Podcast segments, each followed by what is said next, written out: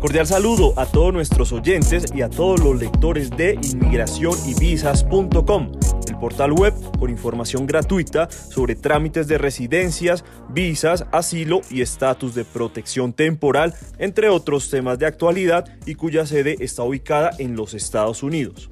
Soy Juan Cruz Escobar y mi compañero David Godoy.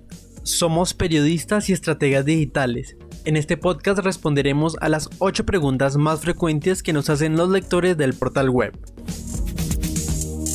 Bienvenidos a Tutor de Visas, un podcast de inmigración y visas.com. Antes de conocer la cuarta pregunta más frecuente de los lectores, les debemos informar que el Departamento de Estado de los Estados Unidos habilitó su plataforma para que las personas interesadas en participar en la Lotería de Visas, la cual permite que 55 mil personas tengan la posibilidad de ganar la residencia permanente en los Estados Unidos, se puedan inscribir hasta el 8 de noviembre, que es el día en donde se cierran las inscripciones. Si quieren conocer cuál es el paso a paso para aplicar, escuchen nuestro segundo episodio de esta serie de Tutor de Visas. Además, visiten inmigracionyvisas.com, donde encontrarán información complementaria. Ahora sí, empecemos. ¿Cuáles son los tipos de visas que patrocinan el trabajo legal en los Estados Unidos? Explicaremos acerca de las visas de trabajo más conocidas entre la comunidad hispana, la J, la H1B, la H2B, la L y la O. Visa J. Es una visa de intercambios educativos y culturales, muy interesante porque no tiene un límite anual en el Congreso de Estados Unidos. La visa J o J1 es especialmente solicitada por quienes quieren hacer un intercambio laboral de profesores o del programa Au Pair o para quienes quieren trabajar, por ejemplo, en hotelería, turismo, entrenamiento en oficinas o realizar sus pasantías. Esta visa tiene requisitos específicos dependiendo del trabajo a solicitar. Lo más particular de esta opción es que la solicitud de visa es por intermedio de alguna organización o patrocinador. La persona que obtiene la visa J tiene la posibilidad de conseguir la visa J2 para su cónyuge y para sus hijos. Pero atención, aunque no es en todos los casos, la persona con visa J2 podrá trabajar o quedarse más tiempo que la persona con visa J1. Finalmente, otra característica a destacar de esta visa es que su portador puede salir y volver a ingresar a los Estados Unidos durante el tiempo de residencia que le otorguen. Visa H1B.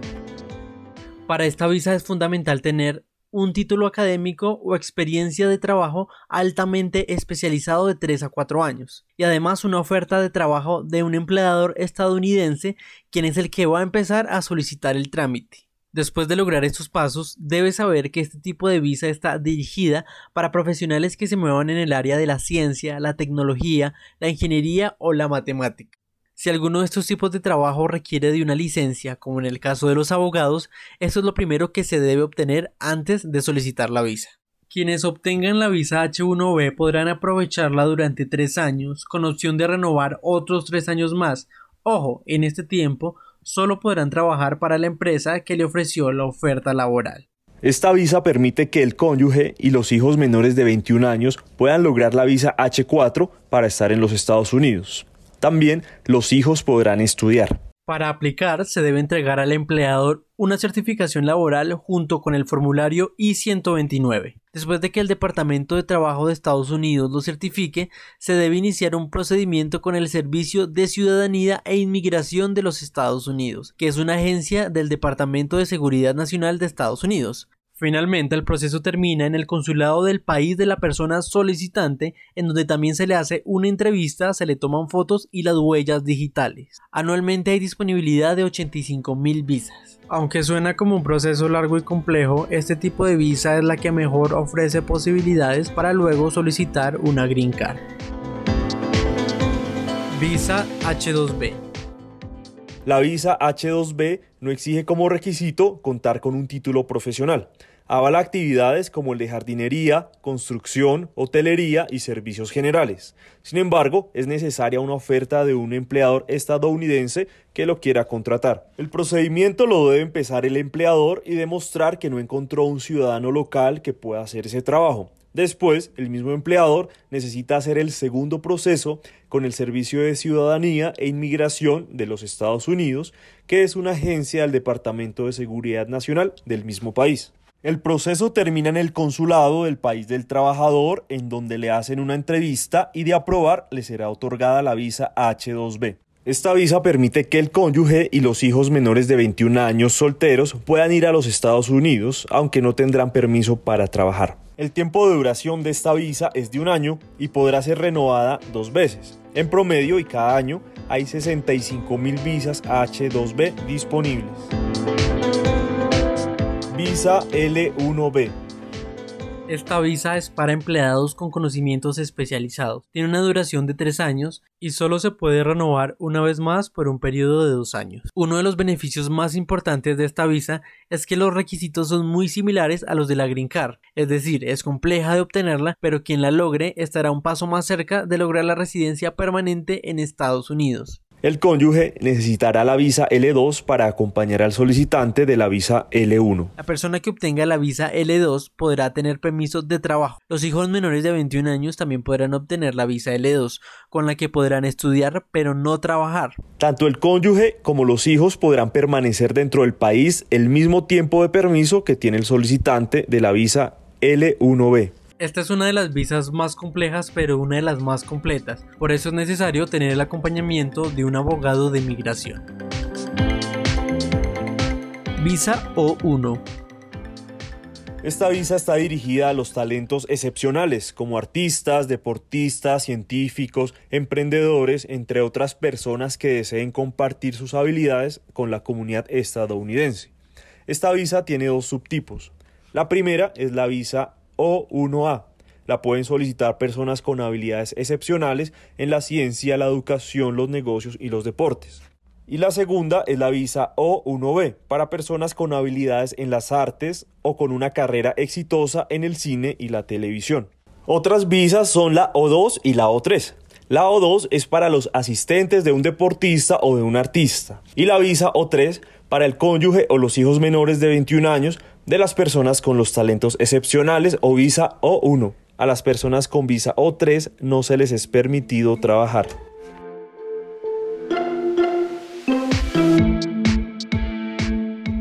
David, estas visas parecen muy complejas de conseguir debido al número de requisitos que se requieren. Sin embargo, el panorama se puede mirar desde una perspectiva más positiva y posible o al menos a mí me queda esa sensación después de haber hablado con Jorge Mora, un colombiano que llegó hace algo más de 20 años a los Estados Unidos y ha revolucionado la fuerza laboral de los hispanos en el país norteamericano.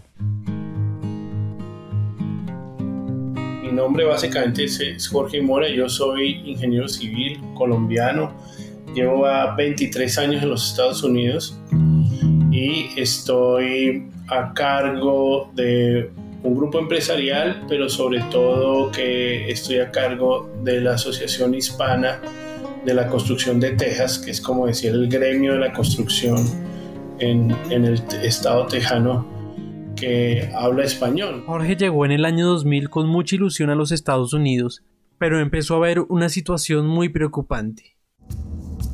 Eh, cuando yo llegué acá, eh, vi que los hispanos Mm, estábamos haciendo labores de, digamos, de baja cuantía, sin demeritar las labores, pero encontraba gentes con maestrías, eh, cuidando niños, haciendo ballet parking, inclusive limpiando baños o casas. Y, y, encontré que ese no era el lugar de estas personas. Jorge comprendió que para poder ejercer como profesional tendría que apostarle a seguir preparándose y adquirir todas las exigencias del mercado norteamericano. Descubrí que, que la educación es tal vez una de las herramientas, eh, si no la más poderosa para lograr entrar al mercado americano, porque aquí todo lo acreditan, todo lo certifican y porque eh, nadie es, digamos, critica el hecho de que quieras prepararte y ser cada vez mejor. Entonces, eh, cuando llegué empecé a, encontrar eso y por eso decidimos buscar en la educación mm, la oportunidad. Yo quise entrar a la universidad, yo soy ingeniero, pero entonces quise entrar a estudiar arquitectura porque aquí los americanos los que hacen los planos de, de los edificios y todo son arquitectos, entonces ellos no entendían por qué yo iba a hacer eso, entonces quise entrar y encontré muchas barreras desde el lenguaje y muchas otras. Mientras Jorge se preparaba académicamente, tuvo una conversación con un profesor que le terminó de convencer de apostarle a la educación, pero esta vez para empoderar a otros hispanos en Estados Unidos. El, decano de Ingeniería y Arquitectura, que era, era, era uno de mis profesores, me decía, bueno, usted difícilmente habla inglés, difícilmente eh, está trabajando, etcétera, y, y, usted es el mejor alumno. ¿Mm? O sea, ¿cómo puede ser que alguien así, con esas limitaciones, pueda ser mejor que sus compañeros? Entonces yo les, yo le expliqué que los hispanos estamos buscando es una oportunidad. Entonces me, me dijo, tráigamelos a todos. O sea, a esta universidad le interesa tener estudiantes así. Y así fue como yo propuse una facultad que fuera para hispanos. Y así nació, y esto hablamos en una universidad del gobierno, ¿no? O sea, tuvimos que ir a Washington a hacer lobby, pedir autorización, etc. Y, hoy en día hay más de 200 facultades eh, que enseñan en español y es más, algunas de ellas enseñan todo en español. Y la persona se gradúa y inclusive le entregan el, el diploma en inglés, o sea que nadie sabe que estudió y cursó en español. Este fue solo el inicio de múltiples proyectos que Jorge Mora ha liderado. Mi primer trabajo en Estados Unidos eh, fue, fue como ingeniero, mm, precisamente eh, porque yo combatía que los, los, profesionales tuviesen que dedicarse a otras líneas y tuve la fortuna de, de trabajar como ingeniero. Eso fue en Florida y cuando me moví ya a Estados Unidos en la parte de Washington, a raíz del college, etcétera, fundamos una empresa donde, donde todos estos estudiantes de arquitectura e ingeniería, algunos tenían sus propias empresas, etcétera. Entonces empezamos a liderar un, un movimiento de latinos haciendo contratos, etcétera, y fue un, fue un tema muy exitoso y así nació la empresa que se llama Magna Group desde el 2005 empezamos a generar este conocimiento, inclusive llegamos a, rehabilitar proyectos históricos, que es la licencia más grande que hay en los Estados Unidos. Recuperamos la tercera corte más antigua, son edificios, eso es como trabajar, hacerle mantenimiento a la Casa Blanca o, recuperar algún en el, en el, Pentágono, cosas así, son, son landmarks, se llaman en Estados Unidos, o sea, edificios históricos y que no se pueden tocar nosotros tuvimos licencia para, para trabajar en ese tipo de edificación. Entonces, eh, por, eso, por eso, digamos, hemos seguido eh, ese, ese, ese, tema en el negocio de la construcción y desde esa época, desde el 2005, hemos venido trabajando los temas más importantes. En el 2010 nos volvimos referente en la construcción verde hasta ser parte de los que escribieron el Código de Construcción Verde de los Estados Unidos. En el 2016 fuimos la primera compañía latina a certificarse en Lean Construction en, en Estados Unidos. Entonces todo, todo el tiempo hemos venido marcando, acabamos de hace poco de fundar la primera constructora de solo mujeres en los Estados Unidos. Entonces siempre hemos querido como dejar eh, íconos o puntos de evaluación de la, de la comunidad latina en, en los Estados Unidos en el sector de la construcción. David, en nuestra conversación con Jorge hubo un consejo que quiero mencionar y es el de llegar a Estados Unidos con una visa de no inmigrante y estando allí hacer la transición legal a migrante. Sí, no se trata de salir del país sin ningún tipo de planeación con visa de turista para luego mirar qué hacer allá, sino que se trata de irse con alguna visa que permita residir legalmente por un tiempo como estudiante, pasante o como un empleado temporal y estando allá empezar a hacer la transición a otros tipos de visa que lo vayan llevando a la green card. Lo que más le, le necesita a las personas es entender que, en, Estados Unidos hay dos tipos de visas, Uno, una para quedarse y otra para no quedarse, así de sencillo. Y las de quedarse, que son las que le interesan a muchas personas, eh, esas están asociadas a un interés que tenga real, que tenga el país, o sea, en este caso Estados Unidos, de que ellos estén acá. Está asociado a la capacidad que usted tenga de generar trabajo o de generar riqueza. Pero también está asociado a la capacidad que usted tenga de hacer esta una mejor comunidad. Es decir, aportar desde lo social, aportar, por ejemplo, desde lo religioso, aportar, hacer una sociedad más diversa, más, más rica. Y créanlo o no, está asociado a la felicidad que usted pueda generarle a los ciudadanos americanos. Entonces, por eso, si alguien se casa con un ciudadano americano y es un ciudadano de otro país, eh, es bienvenido y obtiene su green es por esa capacidad de generar felicidad, bienestar a un ciudadano americano y por ende a formar una familia, etcétera, etcétera. También están pensadas como para que las personas puedan eh, permanecer o venir con otro oficio en el país, pero busquen si desean quedarse, busquen la manera de hacer esa transición desde no inmigrante a inmigrante. Entonces, muchas personas eh, vienen con una visa de estudiante, están aprendiendo el inglés o están aprendiendo una maestría o están aprendiendo un oficio y a su vez están haciendo los contactos y, así, los requisitos para poder aspirar a una visa de, no, de inmigrante. Eh, las visas de inversionistas que hoy son tan populares y tan importantes en Colombia, por ejemplo, son una manera espectacular de poder entrar a Estados Unidos porque estas visas E2 de inversionistas mm, no son visas que generen la residencia, pero sí generan la oportunidad de llegar a tenerla. Entonces, eh, con muy poco capital y con un, producto realmente acorde pueden llegar a, obtenerlas. Por ejemplo, nosotros tenemos un programa especial en nuestra incubadora que incubamos las empresas de construcción de otros países y le, le, damos toda la oportunidad, los entrenamos, inclusive a algunos les damos contratos, etcétera, de tal forma que ellos puedan estar aquí como inversionistas y en un lapso muy corto obtener su, su residencia. Los proyectos que lidera Jorge tienen una filosofía que nos invita a cambiar esa idea que los hispanos tenemos respecto a migrar al norte de América, porque lo negativo es que en la mayoría de los casos las personas viajan a desempeñar cualquier actividad y no a trabajar en lo que les gusta o en lo que ellos tienen talento. Uno Estados Unidos no puede venir a hacer lo que le toca hacer, sino lo que le gusta hacer.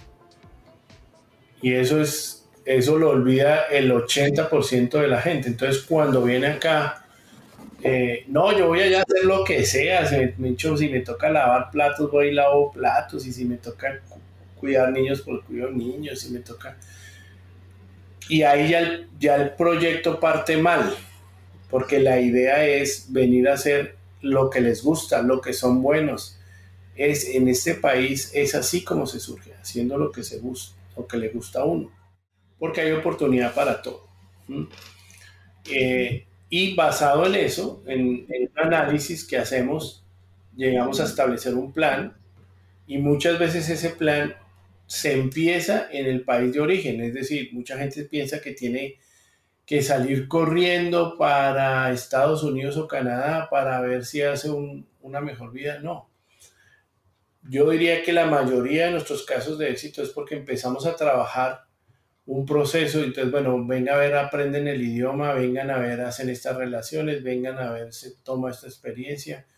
Por ejemplo, un arquitecto, venga a ver, aprende cómo se dibuja en Estados Unidos, venga a ver cómo se manejan las unidades, eh, etc. Y un empresario, lo que hacemos es ese trabajo previo, abrimos la empresa sin que la persona esté ya en Estados Unidos y empezamos a trabajar eh, el conocimiento, el posicionamiento de la empresa, etcétera. Y, y, las oportunidades y todo van a llegar en el momento oportuno. Entonces la gente se ahorra cientos de miles de dólares de estar aquí ah, gastándose los ahorros, improvisando, eh, iniciando cosas desesperadas. Y la gente no entiende, por ejemplo, que, que si yo empiezo muy abajo me va a tomar varios años llegar donde hubiera podido llegar si hubiera estado planeado. Y entonces, esos años, vamos a ver, hay gente que le toma 10 años, entonces, 10 años eh, con una diferencia de salario de 50 mil dólares, por ejemplo, son, es medio millón de dólares.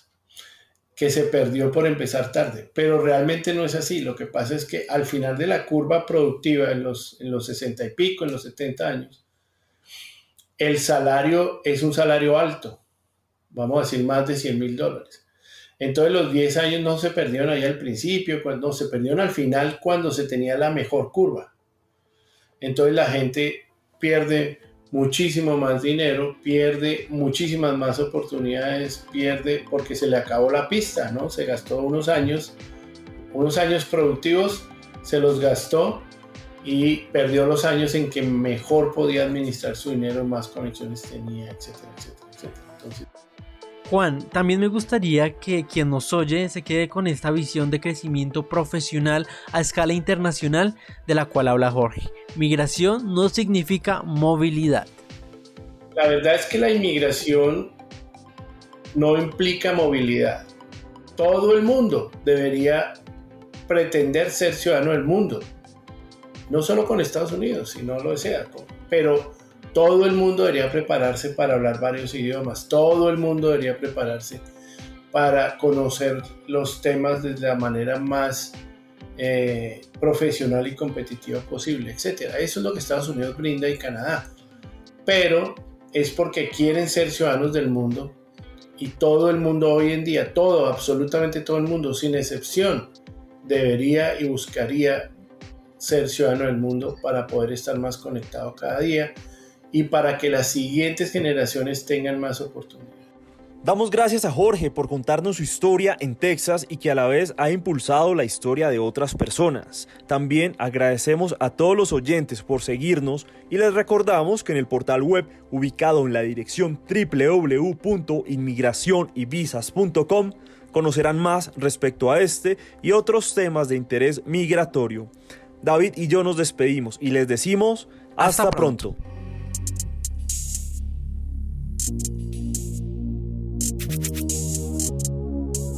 Tutor de Visas, un podcast de inmigración y visas.com.